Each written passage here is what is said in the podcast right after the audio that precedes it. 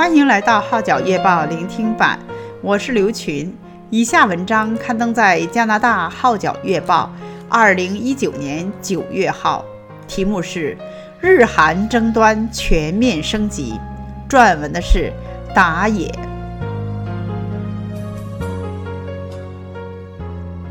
自七月初日本对韩国半导体原材料实施出口限制以来，两国在各领域的纠纷和摩擦不断，直至八月二十二日，韩国举起报复之剑，决定不再续签两国军事情报保护协定。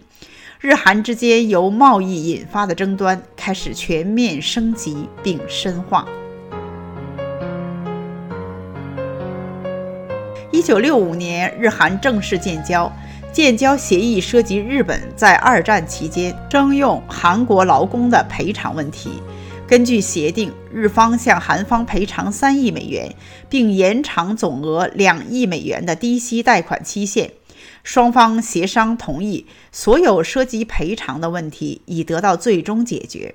但是，其中一些二战被强制劳役的受害者并不承认这个协议，一直在申诉。二零一八年底，韩国大法院裁定，数家日本公司应向二战期间上述韩国受害人进行另外赔偿。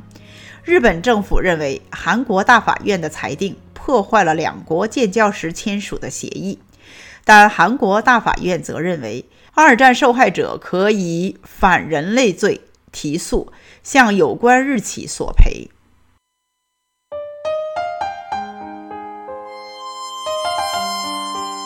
今年七月初，日本开始限制向韩国出口氟化氢、光致抗蚀剂和氟聚硫亚胺等电子行业所需的重要原材料。日本称此举是因出口至韩国的相关敏感材料出现管理不当。并关系到国家安全。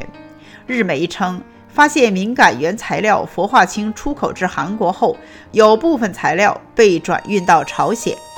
氟化氢是生产智能手机和晶片的重要材料，还可用于生产杀伤性化学武器。韩政府则表示，自己一贯严格执行安理会决议，严格限制非法向第三国输出战略物资。八月二日，日本宣布将韩国移出安全保障出口管理优惠国白名单。八月十二日，韩国政府也决定将日本从出口优惠国白名单中剔除。日韩之间围绕半导体材料产生的纠纷，已影响到全球电子产品的价格，以致整个供应链。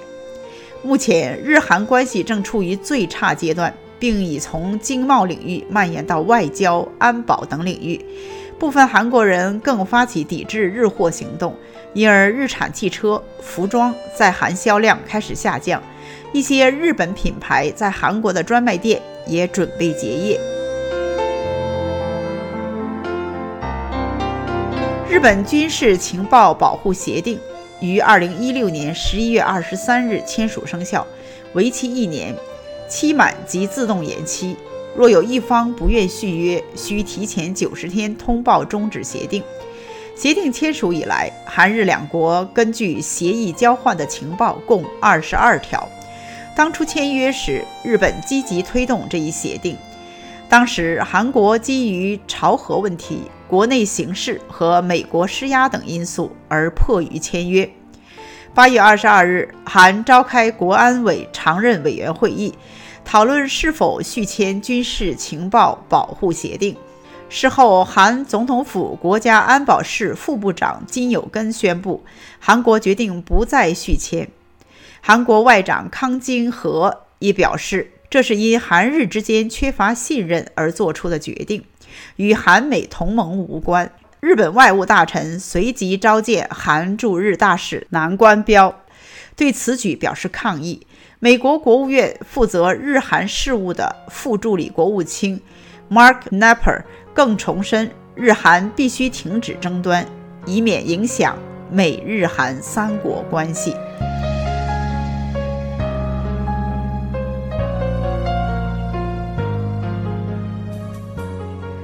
以上文章刊登在加拿大《号角月报》二零一九年九月号，题目是《日韩争端全面升级。撰文的是打野，我是刘群，谢谢你对《号角月报》聆听版的支持。